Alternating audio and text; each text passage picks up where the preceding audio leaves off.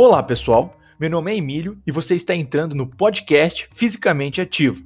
Sou graduado em Educação Física e atualmente estou doutorando no Centro de Pesquisa em Obesidade e Comorbidades da Unicamp. E esse podcast tem como objetivo de informar, desmistificar e discutir sobre exercício físico baseado nas evidências científicas mais relevantes para o assunto. Além disso, recebo sugestões para os temas no meu Instagram, emíliojr1, e também através do e-mail. Sejam bem-vindos e um bom áudio.